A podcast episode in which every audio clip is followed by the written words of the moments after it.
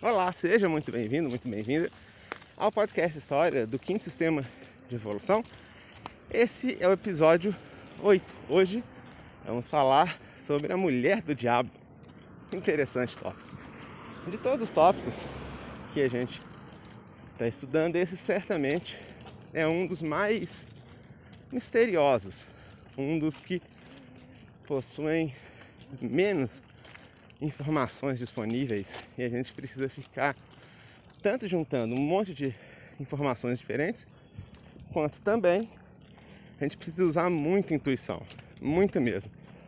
Por isso, como a gente está dizendo desde o início desse podcast, que aqui não é um lugar para se encontrar a verdade absoluta e única, porque esse que vos fala não tem a menor condição de oferecer isso mas é um lugar para encontrar reflexões, encontrar perspectiva, para se refletir a respeito, fundamentado nas evidências que não são possíveis de investigar, né? E esse assunto sobre uma parte feminina desse quinto senhor é um assunto de um mistério enorme. Enquanto a gente tem um monte de elementos para avaliar o quinto senhor, por exemplo, o Hitler, como a gente falou várias vezes aqui nesse podcast, por exemplo, através de Moisés, uma outra manifestação dele, enfim, existem elementos, bastante elementos sobre esse quinto senhor. Mas e sobre a sua contraparte? E sobre a sua esposa? E sobre a parte feminina de um quinto senhor? Ha, aí a porca torce o rabo. Na verdade, a porca não torce o rabo, ela torce o rabo, a coluna, as perninhas, o pescoço, a porca torce toda. Tem pouca coisa sobre isso. Então, grande dose do que a gente vai tratar aqui hoje por intuição porque muitas vezes nem mesmo uma informação simples é disponível. Então a gente precisa intuir as respostas. E eu preciso deixar isso muito claro. Para que não seja tomado como uma revelação, como se fosse a verdade máxima do universo se manifestando. Não, não, a ideia não é essa, não. Mas muito bem.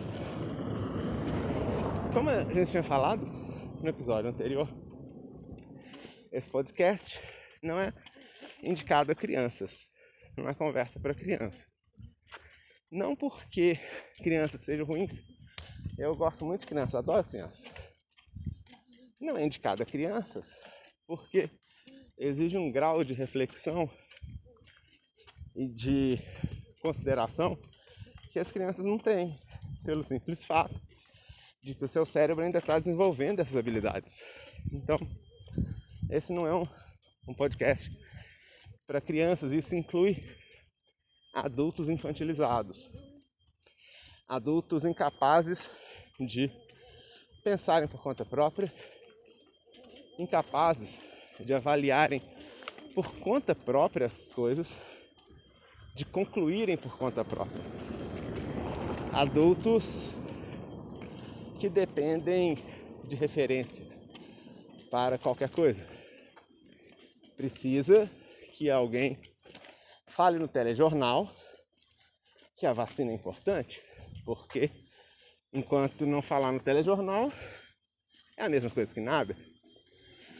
A pessoa é incapaz de buscar informação, organizar a informação e concluir por ela mesma. Ela precisa que alguém faça isso por ela.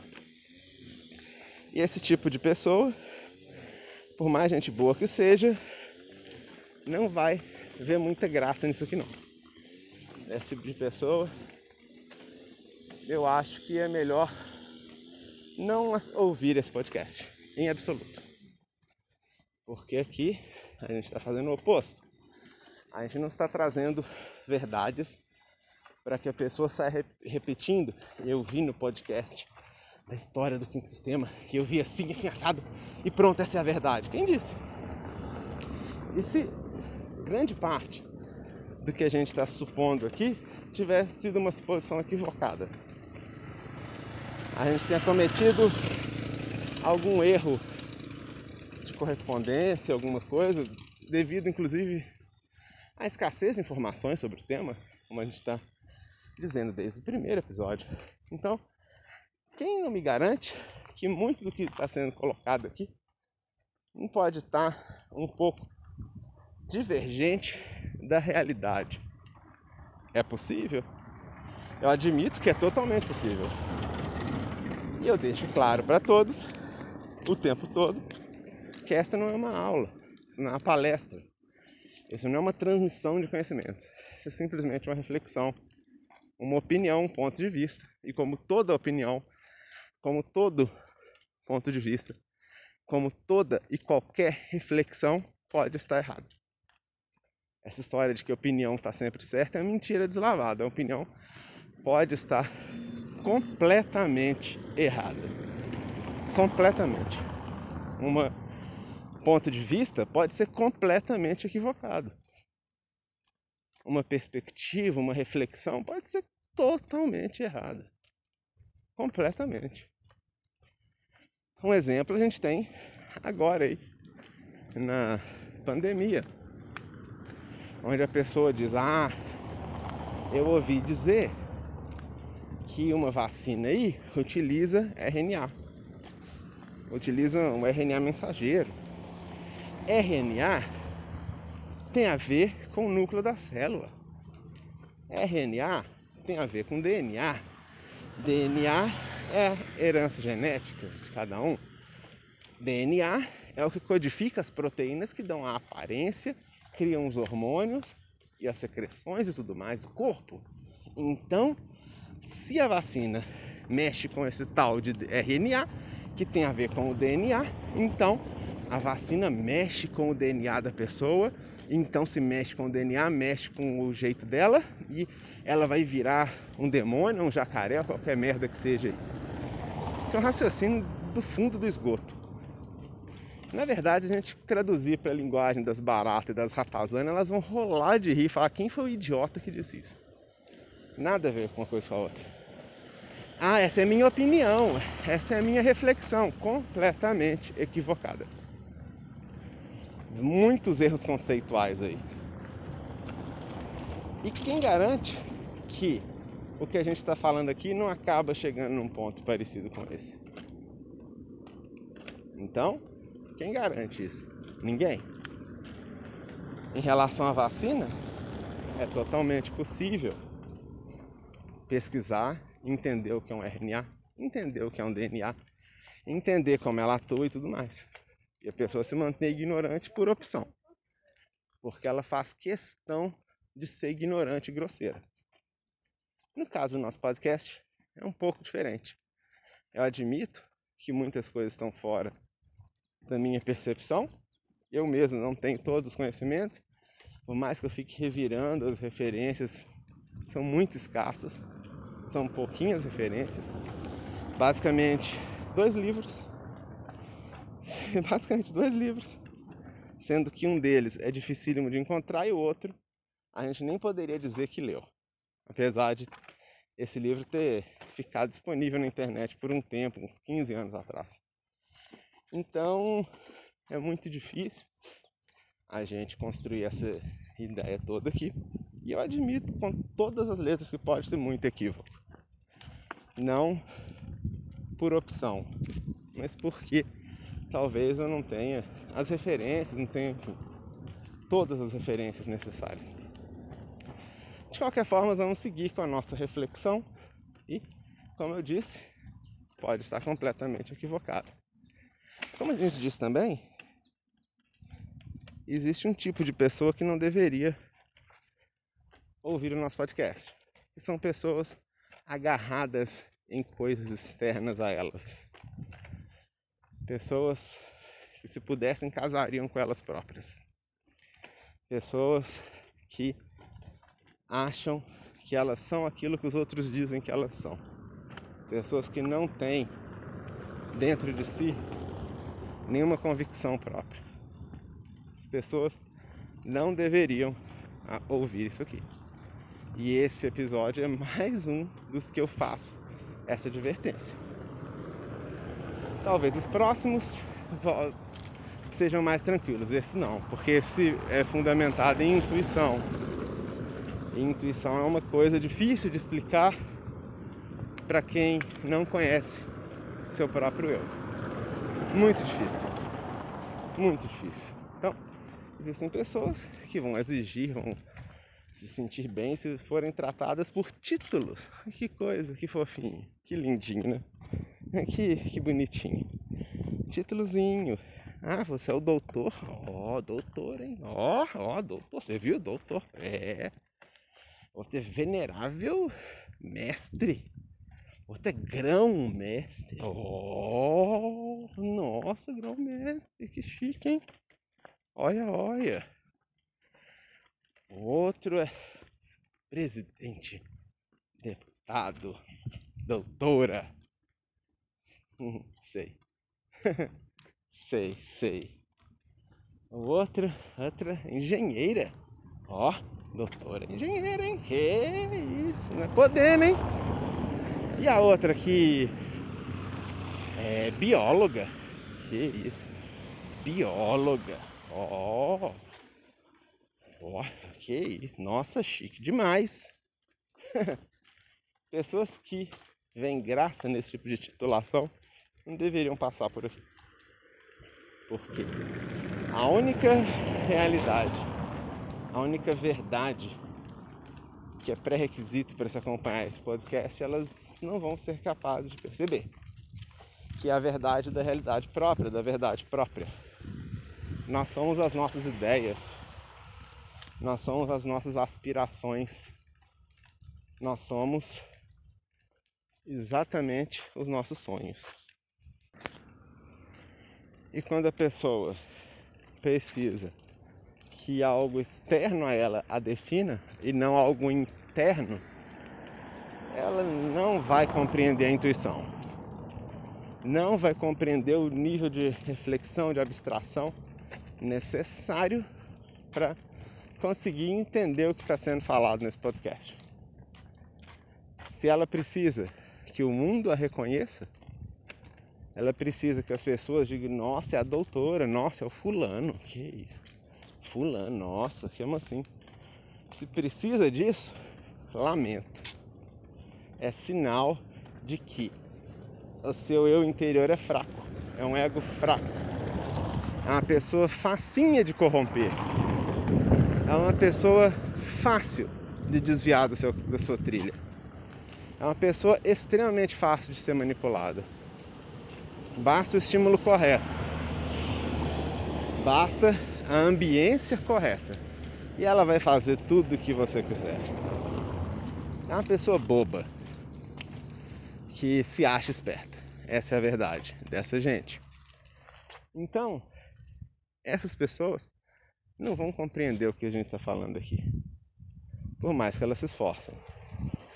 Porque a única realidade possível, no nosso entendimento, a única verdade, é do interior da mente de cada um, é da cabeça de cada um.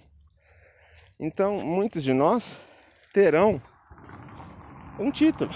Eu mesmo fiz mestrado, mas eu não acredito que o meu treinamento de mestrado tenha me tornado alguém melhor por causa dele.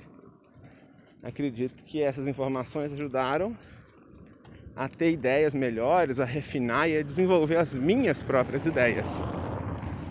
Me ajudou a organizar o meu pensamento e eu consegui melhorar as minhas ideias, melhorar a qualidade das minhas reflexões e tudo mais. Ou seja, se chama mestrado ou se tivesse sido um vídeo do YouTube que eu assistisse que tivesse dado o mesmo efeito, para mim seria o mesmo.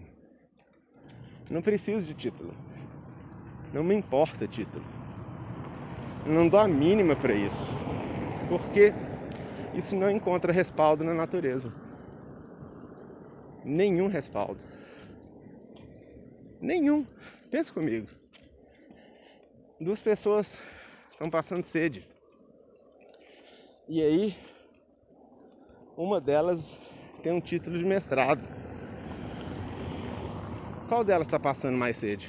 Não é o título que vai dizer. Qual delas vai começar a delirar mais rápido? Definitivamente não é a pós-graduação dela que vai definir. Ora, se não encontra respaldo na natureza, por que é relevante? Não é. A gente respeita porque vivemos numa humanidade grosseira. Pessoas brutas. Pessoas estúpidas que precisam ser organizadas de fora para dentro. Elas precisam que alguém venha, coloque o dedinho no nariz dela e dê uma ordem.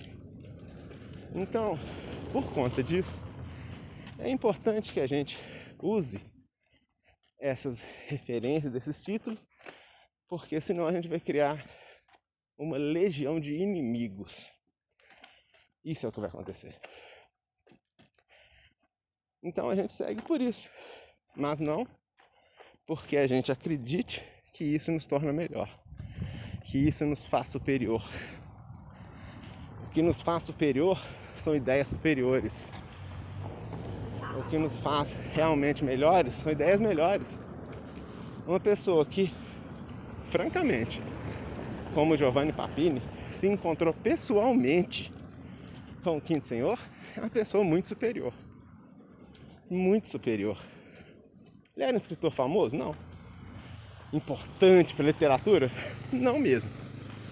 Mas a ideia dele é tão sofisticada que ele conseguiu encontrar com o Quinto Senhor. O Quinto Senhor foi lá e conversou com ele. O Quinto Senhor Podia ter ido na casa do Paulo Coelho, sei lá, qualquer outro autor aí. Foi atrás do Papini. Ou seja, a ideia dele é muito boa mesmo. Brilhante ideia. Muito bom. Então, a gente precisa desse início para a gente entender o alto grau de abstração que está presente no episódio de hoje.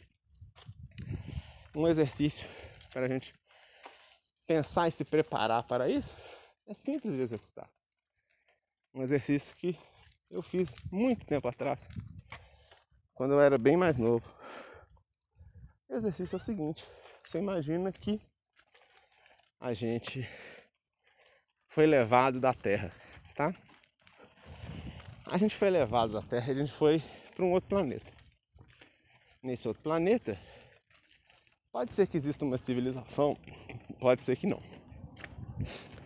Se existe uma civilização nesse planeta, é bem óbvio que eles são completamente diferentes da gente, em todos os aspectos. Se não tiver nenhuma civilização, melhor ainda. E a gente é deixado nesse planeta. A nave vai embora e deixa a gente lá no planeta. Beleza, ó. Você vai conseguir respirar, tem uma poça d'água ali, e é isso.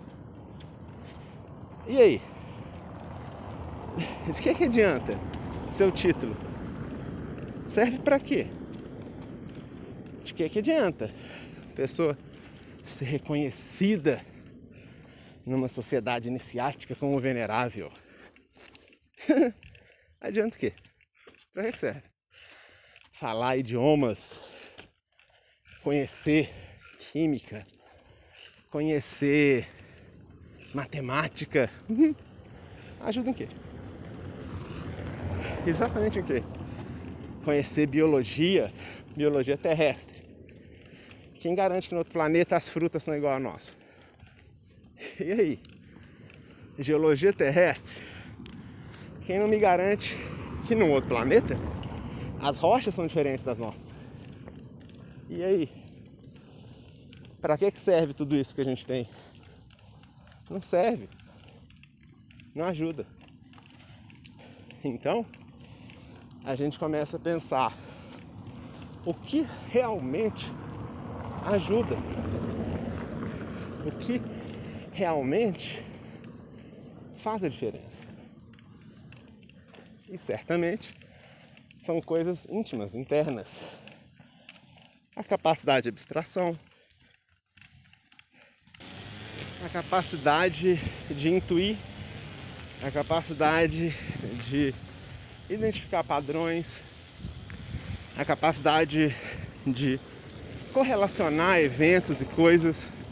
Enfim, esse tipo de coisa faria a diferença caso a gente estivesse num planeta desconhecido. Então, esse tipo de coisa, em última análise, é o que de mais importante existe. Porque na pior situação, que seria a gente ser jogado num planeta distante, sem nada do que a gente conheça, a gente tem alguma certeza de que a gente iria pelo menos conseguir se virar um pouco. Porque a gente falar que a gente tem título, que a gente ficou mil anos estudando música e, e um monte de coisa, não vai ajudar em nada. Agora, se esse estudo que a gente fez de música, de ciência, do que foi, se ele serviu para nossa ideia ficar mais refinada, para os nossos pensamentos serem mais sofisticados, se serviu como uma ferramenta para deixar nossa intuição mais aguçada, então é excelente. Então, a pessoa ter passado por essa experiência vai fazer toda a diferença agora. Se isso é tão importante, por que não priorizar isso? E daí a gente colocar claramente que as pessoas incapazes desse tipo de reflexão, elas não vão ver graça nenhuma no que a gente está propondo aqui. Nenhuma mesmo. É um, uma perda de tempo para elas, acho que é mais vantajoso para elas tentar buscar algum grupo de WhatsApp aí que divulga fake news, alguma coisa do tipo aí, de candidato à presidência que foge para Paris, pro segundo turno não ganhar o outro, que existe um kit de vermífugo que você toma e mata Covid, enfim, que tem um chip microscópico dentro da vacina chinesa para dominar o mundo dos Illuminati com a Terra plana, enfim, bora. Boa sorte com isso aí. Então, é importante a gente lembrar da força da intuição. Porque a intuição que vai fazer com que a gente consiga realmente compreender os eventos que a gente vai começar a falar agora. Depois dessa longa introdução, porque assuntos reservados exigem longas introduções. Assuntos muito reservados exigem longas introduções com diferentes graus de ameaça, por assim dizer. Dizemos isso porque de todos os assuntos, dentre todos os assuntos referentes ao Quinto Senhor, esse é certamente o mais delicado, esse é certamente o mais misterioso, é certamente o que a gente precisa ter o maior cuidado ao se referir a ele. E diz respeito à contraparte do Quinto Senhor. Esse não é um assunto comum. Tanto que o nome, os nomes através dos quais essa grande mestra, essa rainha é conhecida, a gente não deve nem repetir muito. A não ser que seja muito, muito, muito, muito, muito necessário, que não é o caso aqui da nossa reflexão. O nome dela tanto faz, o que a gente vai expor aqui. Tanto faz, tanto fez. Faz menor diferença, então a gente respeita. É muito curioso porque se a gente pensar bem lá no início do, da história desse quinto senhor, a gente vai encontrar sempre a ideia de uma precipitação é, precoce, né? Ou seja, ao invés do quinto sistema se manifestar depois que o quarto tivesse encerrado sua, sua evolução, na verdade, foi solicitado ao quinto senhor que manifestasse o quinto sistema muito antes, juntamente ao quarto sistema, né? E nesse processo, acabou que a consciência desse quinto sistema foi fragmentada. Um, um desses fragmentos, eu não consigo dizer se é o maior, se é o menor, eu consigo dizer que é um fragmento importante, tá? É um pedaço importante disso aí. Se manifestava na Terra com várias formas. Às vezes foi Hitler, outro Moisés. Se não me engano, foi não vale a memória. Enfim, como Moisés. Enfim, muitas manifestações. Como Lúcifer, como Luzbel. Enfim, muitas muitas muitas manifestações sobre a face da terra. Dele, sempre figurado como um homem masculino, né? Essa é a ideia. Em contraposição a um casal, os gêmeos espirituais, conhecido também como o amoroso, os amorosos do segundo trono, aqueles deuses extremamente amáveis, extremamente fofos, que provinham à humanidade e aos seres da terra tudo de melhor, chamado Manu das tradições antigas, lá do, dos Vedas, aquele pessoal lá da Índia, né? É o chamado Manu. A mente é o Manu, é o doador da vida. É o que coloca a vida, né? A mente e tudo mais. Enfim.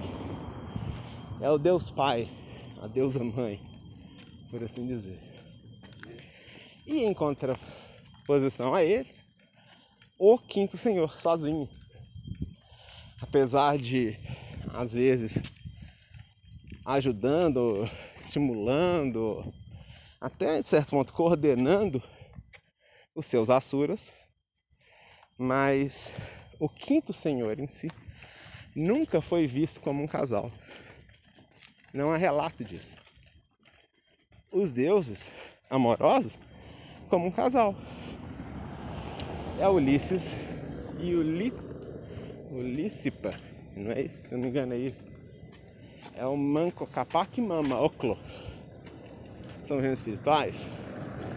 Se eu não me engano, perdoe, Akhenaton e Nefertiti, se eu não me engano é esse. Me perdoe, eu não, não me lembro bem da nossa encarnação no Egito. Mas enfim, são casais. O Henrique José de Souza e Helena Jefferson de Souza, fundadores da Sociedade Brasileira de Obiose, numa encarnação última que tiveram. Enfim, então, mesmo que falassem sobre um sexto senhor, seja como Avatar, como Jesus e outros, a gente está falando sempre de um casal. Supõe-se uma contraparte ao homem por assim dizer, o masculino. Quando a gente fala do quinto senhor, não. Não se fala de uma quinta senhora. Não se fala muito, não. Não é um assunto muito falado. E essa é uma das coisas interessantes, né? Que levam a gente a entender muito da manifestação do quinto senhor. Sempre desequilibrado, por mais que ele tentasse o equilíbrio, que ele tentasse agir com ponderação, nunca dava certo. Sempre errava a mão. Ele nunca conseguia a precisão que ele gostaria de ter tido. Sempre ficava, puta merda, essa senhora vacaiou de novo. Era para ser 50, foi 50 mil. Errei por um pouco. Só 40 e poucos mil aí, diferença. Então ele sempre teve uma manifestação desequilibrada pela ausência desse elemento estabilizador da consciência, que é o elemento feminino. Essa contraparte, essa esposa, essa deusa do quinto sistema de evolução, que não estava aqui com ele. A manifestação da consciência dele estava aqui e dela estava aprisionada no sistema Algol, conforme nos ensina o professor Henrique Zé de Souza. A estrela Algol é, desde desde desde sempre ligada aos crimes passionais a, a todo tipo de, de coisa nesse sentido né é meio que uma estrela rebelde uma estrela que apresenta um comportamento meio rebelde meio é, nervosa por assim dizer e é o, o local no universo onde esse ponto de equilíbrio, essa consciência, essa versão feminina do quinto senhor foi aprisionada. Então ela estava lá, a 93 anos luz daqui. Enquanto o quinto senhor estava aqui, desequilibrado, metendo os pés pelas mãos com uma grande, grande frequência. Um assunto que todos que conviveram com ele, que estão com ele desde o início, perceberam isso. Perceberam desde o começo isso. Puxa vida, o mestre está desequilibrado, porque a gente o conheceu antes e ele era muito equilibrado. Ele era meio nervoso, muito intenso, mas sempre foi muito equilibrado, muito preciso, muito exato. E agora aqui na face da Terra, toda hora ele erra o cálculo. Estranho. É interessante isso. E aí, a razão de ser disso, os antigos, mais evoluídos, já tinham dominado essa ideia, é a ausência de um elemento estabilizador da consciência, um elemento feminino. Um elemento que faça com que a força desse quinto senhor seja direcionada corretamente, não saia tiro pela culatra como saía muitas vezes. Então, um outro grupo de seres, principalmente entre esses Asuras antigos, que não foram todos, foi uma parte, não sei dizer quantos foram, mas um certo número, que passaram a usar esse desequilíbrio do quinto senhor como base de cálculo para ter mais poder, como uma forma de conseguirem poderes sobrenaturais, valendo-se, de certa forma, da tristeza do quinto senhor por não ter a sua contraparte. Ou seja, essas criaturas faziam ou tentavam fazer do quinto senhor um refém dos seus caprichos, dos seus desejos, dos seus sonhos tortos. A partir da ideia de que esse quinto senhor estava desequilibrado. Então, muito da obra de magia negra, como é dito, né, praticada pelos grandes magos negros, os antigos Asuras, os que realmente, realmente eram prodigiosos nesse, nessa seara maldita, muito dessa magia negra, por assim dizer, era realizado em cima da tristeza do seu antigo mestre, usando o lamento, a tristeza, o desequilíbrio do mestre, do seu mestre, do quinto sistema, como combustível para suas artes mágicas. O que nem precisa dizer confere a essas pessoas, conferir a essas pessoas um poder sobrenatural. Sobrenatural não diria, mas um poder extraordinariamente grande.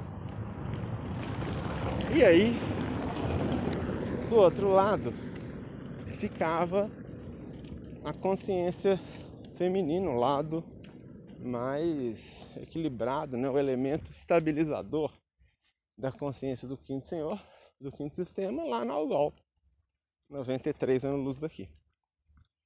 E Algol é interessante porque é um sistema binário de estrelas, onde foi observado pela primeira vez um paradoxo chamado Paradoxo de Algol. E é interessante que isso só foi visto pela, em 1936, se eu não me engano, né? um ano depois do nascimento de um ser extraordinário chamado Arquidord, com seu irmão Arquigord, duas criaturas maravilhosas, dois, duas pessoas assim, duas pessoas que acho que todo mundo devia conhecer, de tão, tão bacana que eles são, gosto muito dos dois, são ótimos. E aí o que acontece? se eu não me engano, foi em 36 a primeira observação do paradoxo da estrela Algol. Acontece o seguinte: à medida que uma estrela vai envelhecendo, vai passando o tempo, ela vai gastando o combustível dela, o hidrogênio, vai produzindo óleo, óleo, hélio. E aí, em determinado momento, ela vai mudar a cor dela, vai mudar a temperatura, vai mudar um monte de coisa, porque o, o hidrogênio que tem ali não é infinito, né? Então chega um ponto que a estrela muda de, de estágio de evolução. E quando há um sistema binário, as, é um sistema onde as estrelas foram formadas juntas. E aí é esperado que essas estrelas sigam esse ciclo, né? O ciclo onde a estrela que tem um certo tamanho, que tem uma certa quantidade de hidrogênio ali, ela vai progredir na sua evolução num certo ritmo e a outra estrela, se ela tiver um outro tamanho, outra forma e tal, põe um outro ritmo. Na estrela Algol está trocado. A estrela que, em teoria, era para ser mais velha, parece mais nova que a outra. Ou seja, há uma contradição ali que é o paradoxo Algol. Ficou um mistério por muito tempo na astrofísica, até que eles entenderam que uma estrela drena a coroa é, de, de gases da outra, então existe uma transferência de energia de uma estrela a outra. A gravidade de uma puxa um pouco da heliosfera da outra. E aí há uma transferência de massa de um lado para o outro, e com isso as estrelas entram na sua é, fase de desenvolvimento posterior mais cedo do que era previsto. Interessante isso, né? É como se fosse uma das estrelas manifestada e a outra não. Mas tentando ambas manterem uma ligação entre si soa até uma coisa poética quando a gente entende a ligação desse sistema ao Gol com o Quinto Senhor e a sua contraparte. Muito curioso isso. É interessante dizer que nem todo elemento estabilizador é um elemento pacificador. Muito importante dizer isso.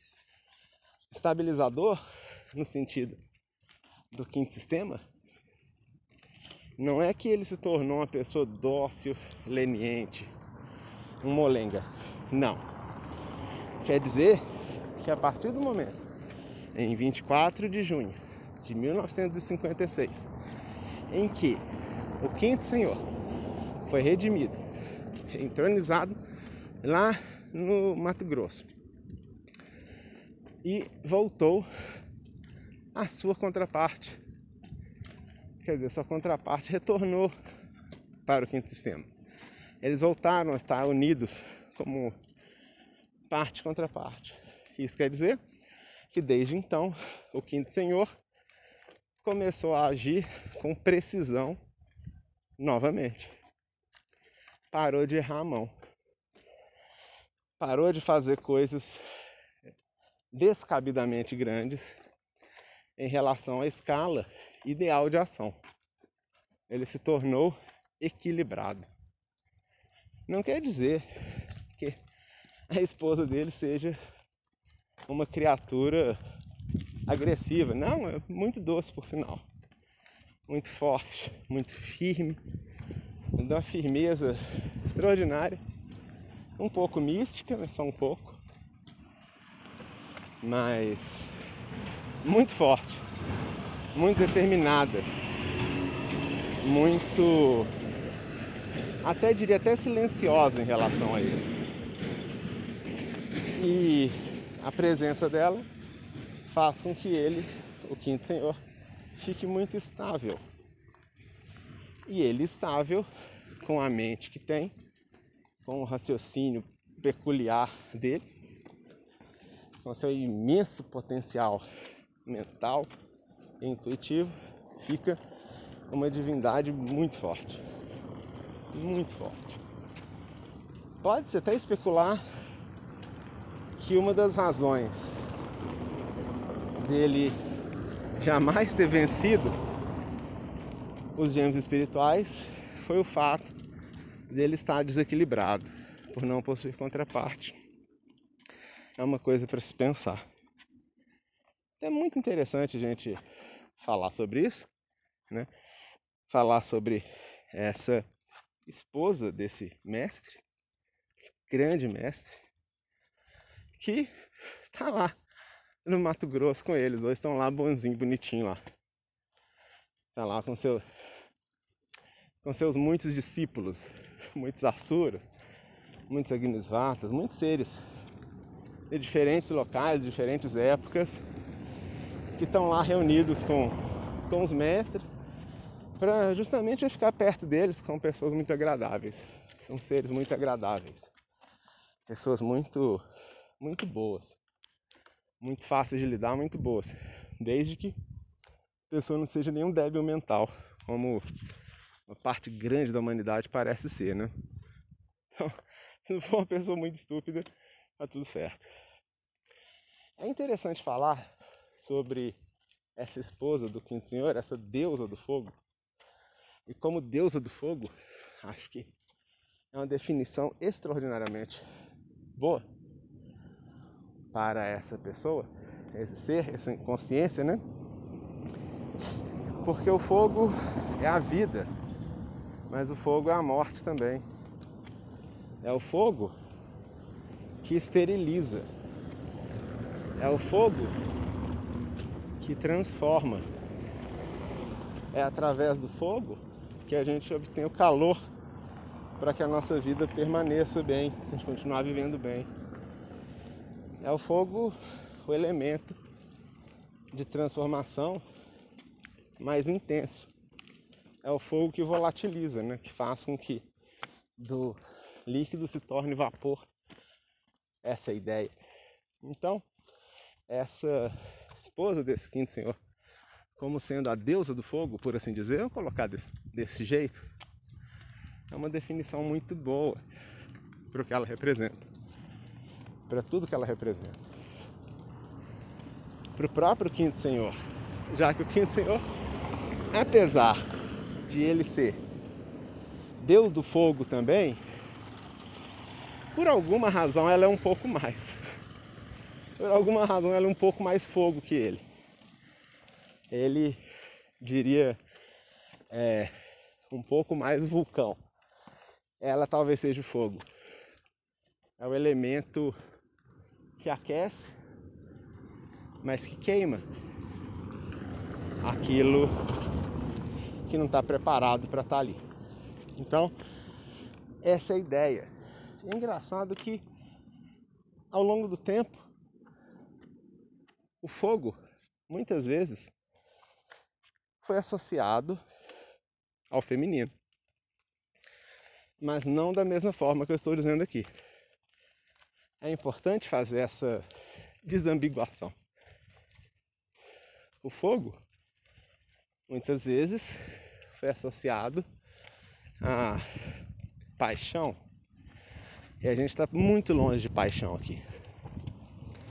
O fogo associado ao calor, ao bem-estar, acolhimento, tudo que aquece o coração, ao que instiga e excita e, e favorece aí a ação é, inconsciente, impulsiva, o fogo é o símbolo da impulsividade. Não, não. não, não. Nesse caso não. Nesse caso não. Nesse caso o fogo é o elemento transformador. O fogo é como se fosse o calor é como se fosse a própria chama. Então, essa deusa do fogo, ela é responsável pelo equilíbrio do sistema. E uma vez que ela está junto do seu esposo e agindo dessa forma, não há como evitar a manifestação da consciência superior de ambos, que estava aprisionado em Shambhala desde o início dos tempos. E assim, ela também passa a ser mais equilibrada. Então, ao invés do crime passional, fogo, ligado a, a Algol, estrela Algol, a deusa do fogo aí, contraparte do quinto senhor, ela, equilibrada, faz com que a sua ação seja completamente diferente. Não é mais a ação de desequilibrar casais, de amaldiçoar casamento, de promover crimes passionais. Não, isso era antes. Esse tempo de maldição acabou. Apesar de que talvez leve um tempinho ainda para a face da Terra entender isso. Esse tempinho é relativamente fácil de calcular. A gente pega 1956 e soma 93. É basicamente esse o cálculo. 56 mais 50, 2006. 2006 mais é, 43, 2049.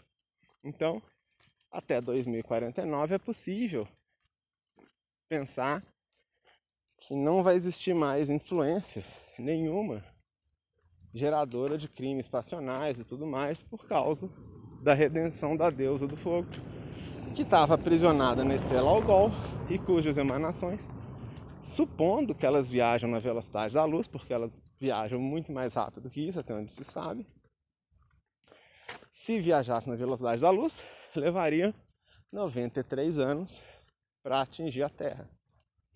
Mas a gente acredita que aconteça muito antes. Talvez ao redor de 2040, ao redor de 2035, por aí.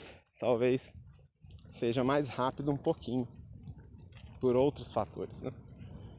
Então, se ela antes amaldiçoava os casais, se ela aprisionada lá na distância desse Telogol fazia com que aquelas pessoas, aqueles Asuras e demais seres ligados ao quinto sistema tivessem enormes dificuldades em manterem suas contrapartes, em se casarem, em se relacionarem, gerar, criarem família.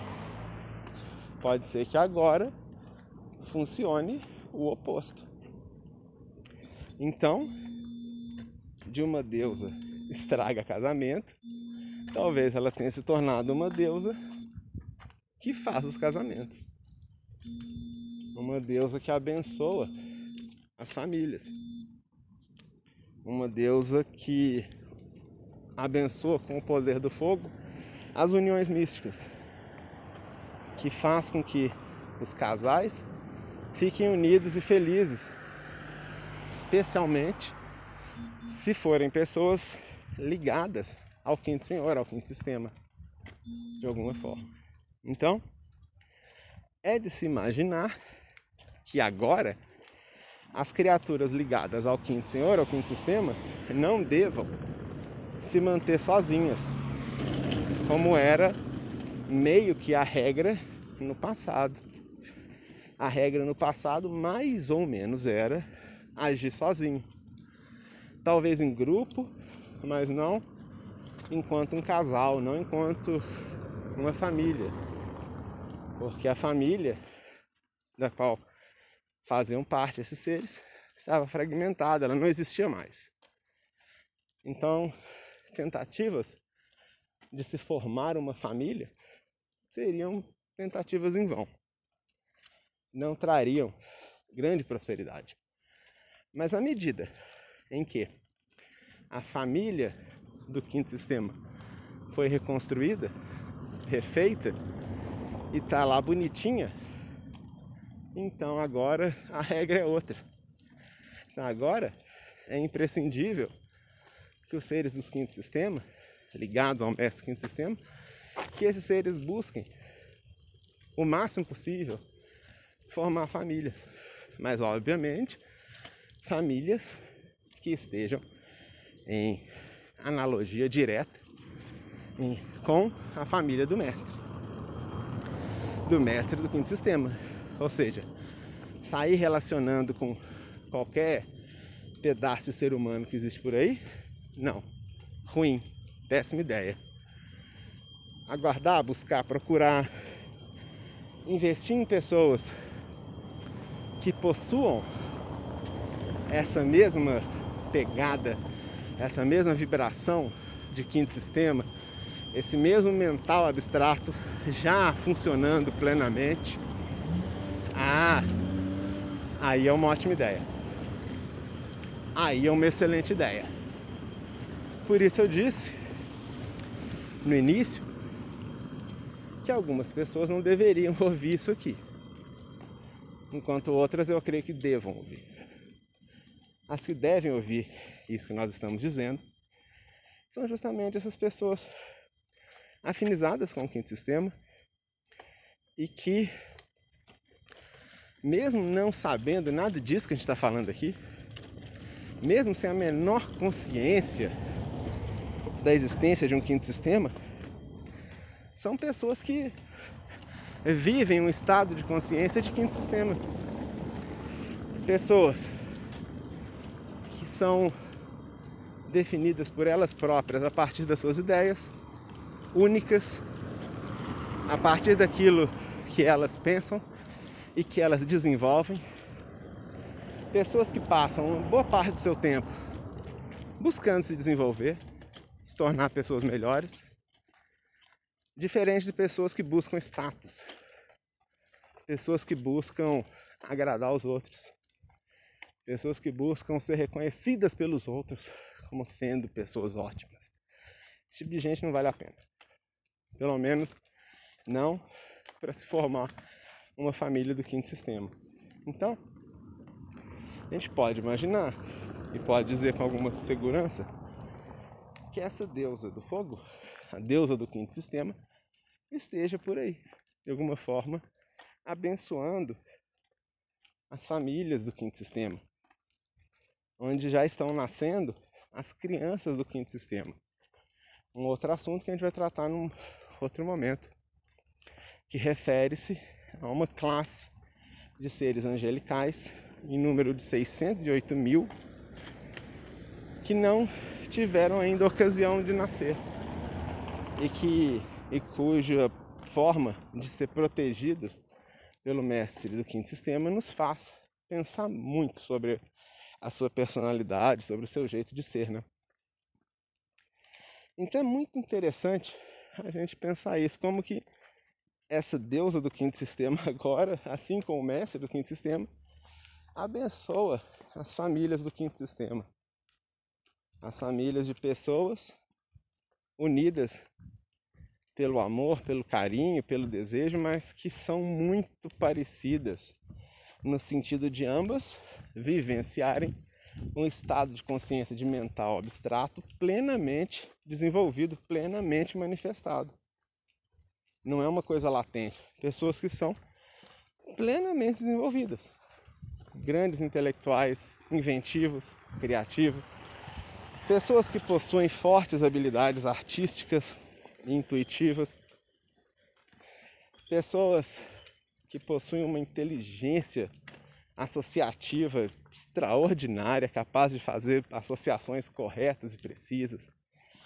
Pessoas que possuem capacidades premonitórias e de percepção extrasensorial sofisticadas, ou seja, pessoas que conseguem prever o futuro, conseguem entender o caminho que as coisas vão chegar, onde elas vão acontecer, e não pessoas que ficam vendo alguma penada. Clarevidência astral não conta. Pessoa que fica vendo alma penada e, e defunta, esse tipo de coisa, não conta, não é o caso aqui. A gente está falando de pessoas esclarecidas no ponto de vista de mental superior. Pessoas que às vezes nem fizeram curso nenhum, nem fizeram nada, mas elas são pessoas que sempre têm uma reflexão sobre o mundo, sobre as suas próprias convicções, sobre a natureza. São pessoas que estão sempre buscando algo além. Elas querem entender um pouco mais. São pessoas que almejam ser capazes até de conversar com as árvores e com os animais, não de ficar falando com dando bom dia a cavalo, mas de entender a linguagem de seres vivos que não sejam aqueles do seu círculo de interesse. Pessoas que muitas vezes chegam num, numa praia, num lugar, numa floresta, numa cidade, e elas vão além da forma. Elas dizem, nossa, que bonita, a água é verde. Nossa, que legal, o coqueiro balançando. Não, isso todo mundo tá vendo. Mas a pessoa que fala, nossa, essa praia aqui, eu praticamente consigo ouvir uma música só de olhar essa paisagem. E você fala, nossa, que coisa sinestésica. Uhum, é tipo isso. Né? Esse tipo de coisa. Então, essas pessoas de maior desenvolvimento, é imprescindível que elas formem as famílias o quanto antes para que elas sejam pais e mães dessas crianças do quinto Senhor. Porque ele vai confiar a essas pessoas os seus devas, os seus anjinhos. Então é muito interessante a gente observar como a parentalidade mudou dos anos 50 para cá, depois de toda essa exposição. A gente já pode começar a falar um pouco mais de coisas concretas. Como mudou a parentalidade de 50 e poucos para cá? Mudou drasticamente. Mudou muito e continua mudando. Eu mesmo estou aqui gravando podcast, andando pelas ruas e avenidas da UFMG, empurrando o carrinho do meu filhinho que está dormindo um soninho fofo. Estava, acho que ele acordou. E a gente pensa, que legal. Em 1940 isso seria impossível. Um pai, um homem, passeando com seu filho. Não, passear com o filho é da mulher, é da babá, é da mãe. Homem chega, faz o filho, sai e trai a mulher bastante ali na zona de prostituição e os amantes, tudo mais. Esse era o padrão da época antiga. Hoje em dia, uma pessoa dessa, bom,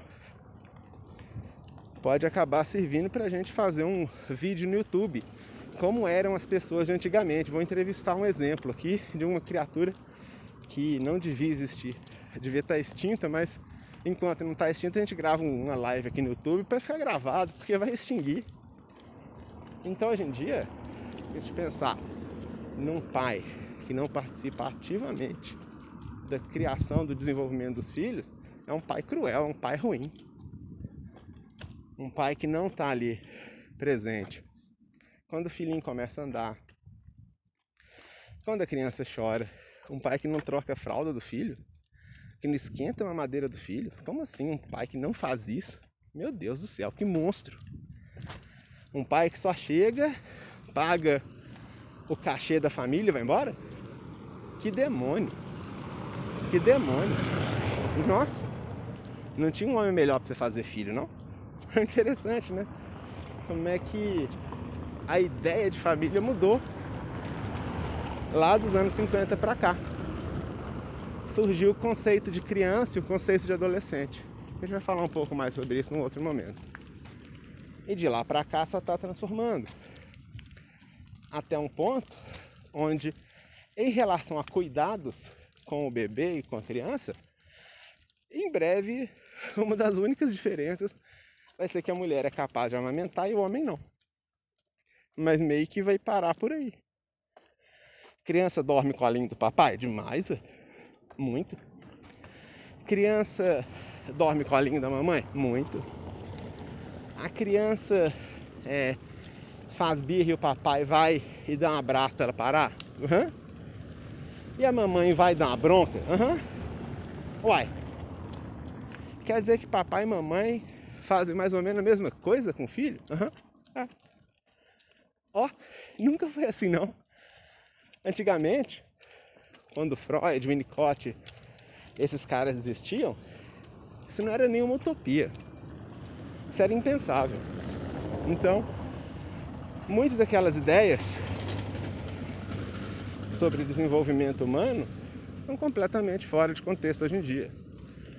Porque elas sugeriam, elas supunham que a criança seria cuidada pela mãe e que o pai ia ser um coadjuvante aí, um observador.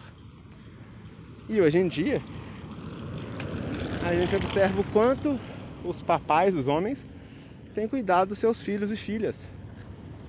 E a gente pensa, poxa vida, mas que enorme mudança na relação de parentalidade,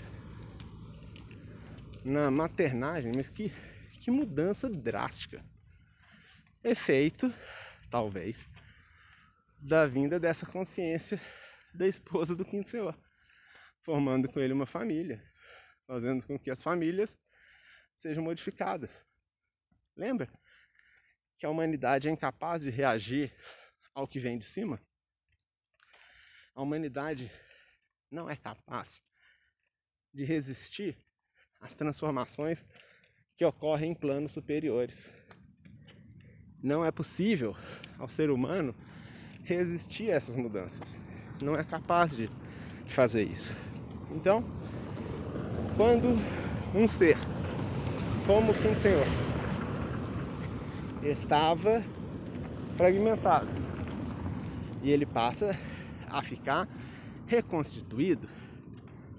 E essa reconstituição engloba também, diz respeito também, a vinda da sua esposa. E juntos formam um casal muito feliz. E juntos, aos Asuras e outros seres evoluidíssimos que estão ali ao seu redor, repleto de anjinhos, na forma de crianças pequenas, de de crianças, esses seres formam uma grande família espiritual. E agindo assim, modificam as famílias sobre a face da Terra. Essa é uma, uma história interessante. Para a gente encerrar essa história aqui, um outro efeito interessante diz respeito as mulheres do quinto sistema. A gente pode falar um pouco sobre elas. Apesar de muitas pessoas, a maioria das pessoas, alternarem o gênero ao longo das encarnações, sendo pessoas que estão há mais de cinco encarnações no mesmo gênero, podendo ser consideradas criaturas bem evoluídas, apesar disso existem de fato elementos femininos do quinto sistema de evolução e elementos masculinos. A gente pode chamar de asuras e macaras, é o nome que quiser. Vamos chamar de elementos masculinos e elementos femininos. Esses elementos masculinos e esses elementos femininos tomavam forma humana, encarnavam. Eram pessoas. E como eles eram ligados a um quinto sistema, eles acabavam, como a gente viu, agindo meio que sem saber, em uh, consonância com o quinto sistema. Seja com o quinto sistema original, primitivo, o quinto sistema antes da queda, o quinto sistema previsto depois da queda, ou seja, o quinto sistema do quinto senhor equilibrado, das virtudes, seja em consonância a um quinto sistema quebrado, fragmentado, gerando uma legião de magos negros e opositores à humanidade. O que não era errado do ponto de vista da manifestação, uma vez que eles só estavam reproduzindo o que existia na época, que era um quinto sistema fragmentado.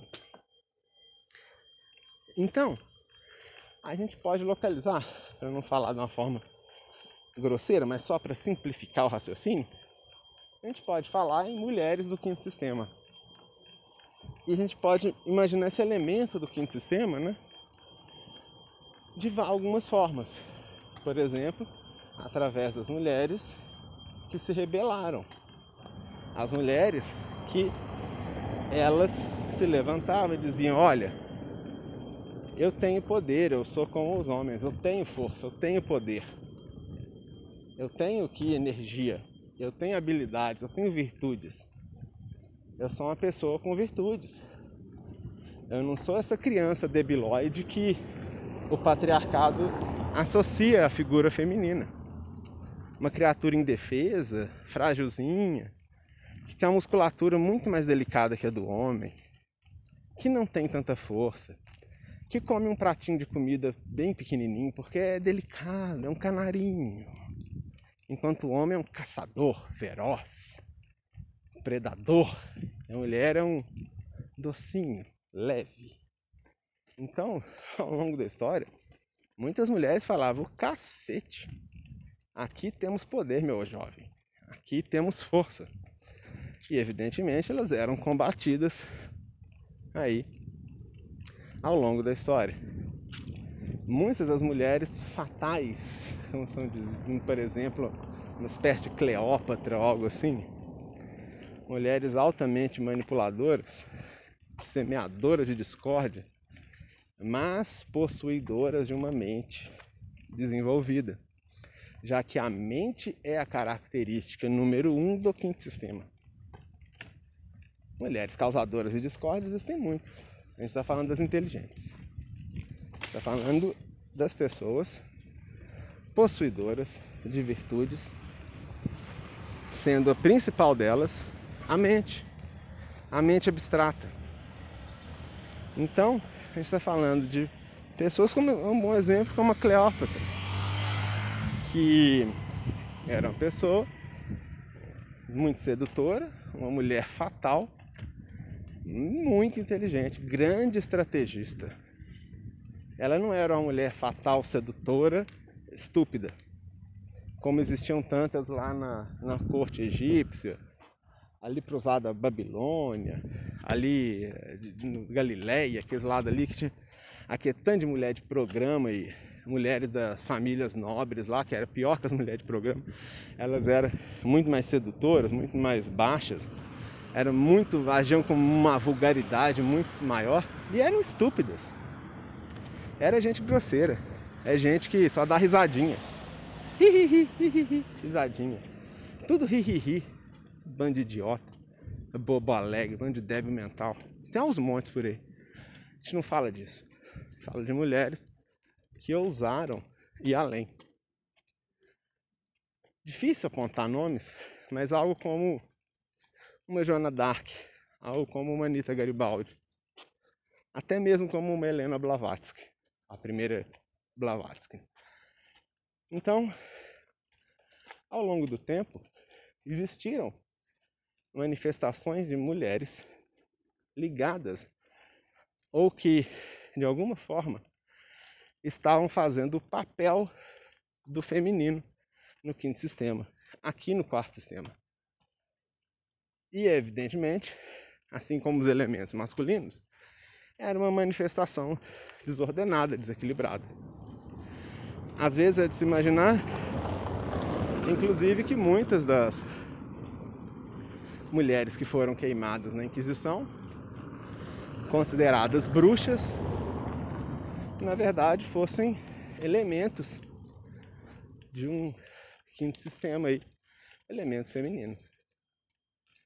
E é curioso dizer que à medida em que a deusa estava revoltada, aprisionada em Algol, então a manifestação feminina dela, ou as manifestações, estavam igualmente revoltadas, igualmente inconformadas,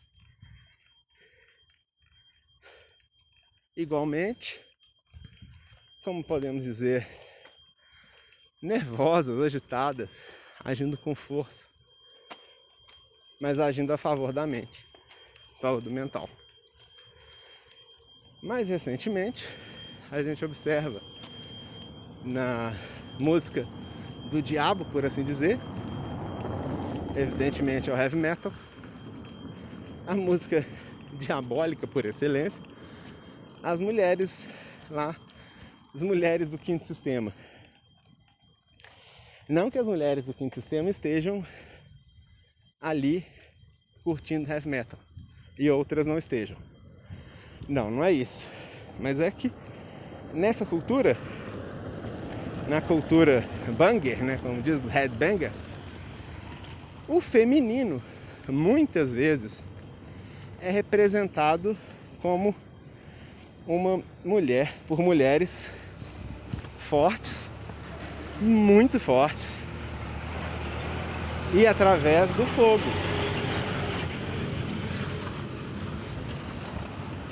Mulheres que têm muita força, muita liderança, muita garra, muita energia e fogo. Ou seja, uma cantora de, de heavy metal de um, de um, grupo qualquer, pode pensar um Ark Enemy, Nightwish, alguma coisa assim, é como se fosse uma figuração, uma encenação da deusa do quinto sistema. Uma encenação, e como toda encenação, ela é tosca por ser uma encenação. Ela é simplesinha, né? Ela carece de elementos, ela é preenchida por muita e muita fantasia, como toda encenação é. Mas que tem na sua na sua simbologia, no seu símbolo da mulher forte, liderando ali os homens poderosos ali à frente, nos Assuras do quinto, em companhia deles, e dominando o fogo, dominadora do fogo. Então, é uma manifestação, de certa maneira, interessante da dessa contraparte do quinto senhor. Apesar de ser uma manifestação bastante imprecisa, mas a gente pode dizer é como se fosse uma caricatura interessante que faz a gente pensar muito sobre esse assunto.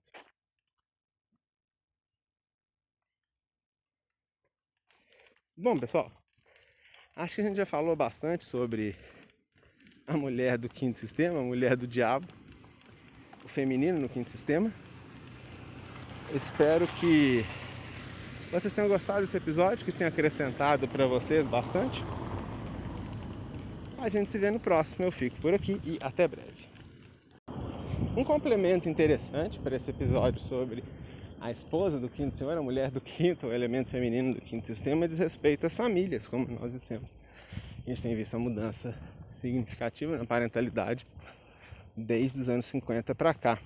E é interessante a gente observar a correspondência disso ao que o conhecimento tradicional nos informa, referente aos níveis de consciência, as formas civilizatórias predominantes relativa aos sistemas de evolução, sendo o primeiro sistema relativo ao reino mineral, segundo o reino vegetal, terceiro reino animal, quarto, os seres humanos, aqueles que possuem a lógica e, portanto, a lógica é um ponto de partida e não de chegada, aqueles que estão através da lógica buscando aprimorar um quinto princípio, e enfim, o quinto sistema, onde surgem os chamados andrógenos latentes ou andrógenos inseparados. Quer dizer que num quinto sistema de evolução, diferente do que aconteceu no início dessa evolução, onde os seres eram essencialmente assexuados, no quinto sistema eles são polares, eles são polarizados.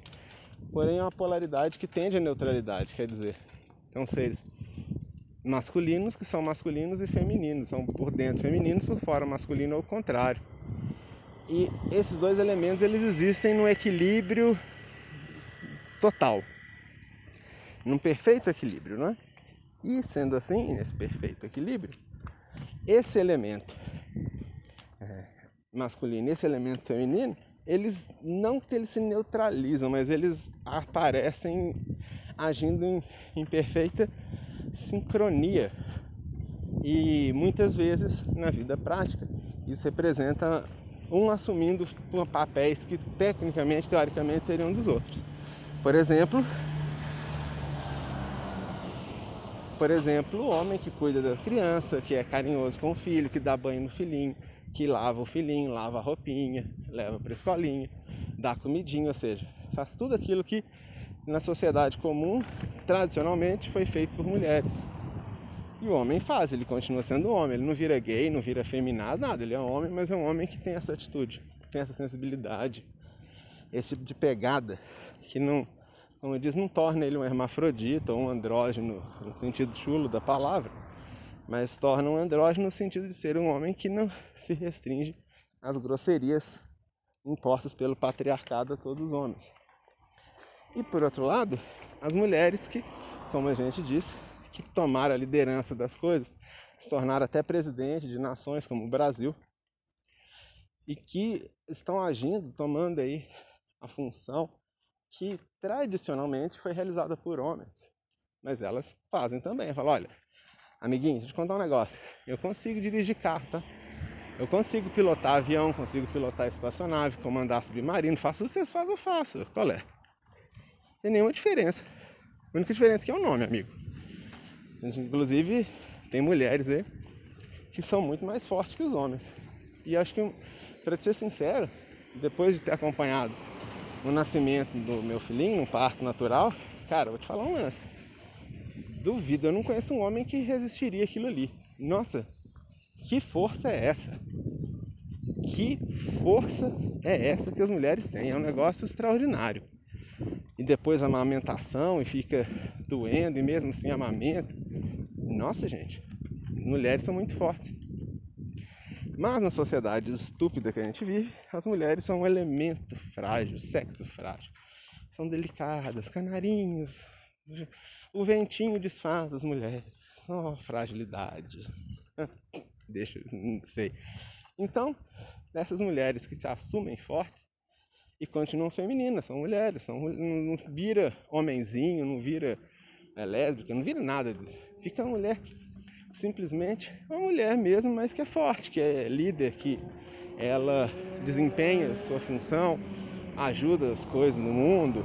Ela não é frágil, ela não se põe como uma coisa frágil, o feminino como sinônimo de fragilidade, de delicadeza, de sutileza. Não, o feminino como sinônimo de feminino. Ué, quando você tirou que feminino é sutileza? São duas palavras diferentes. Feminino como feminino, masculino como masculino.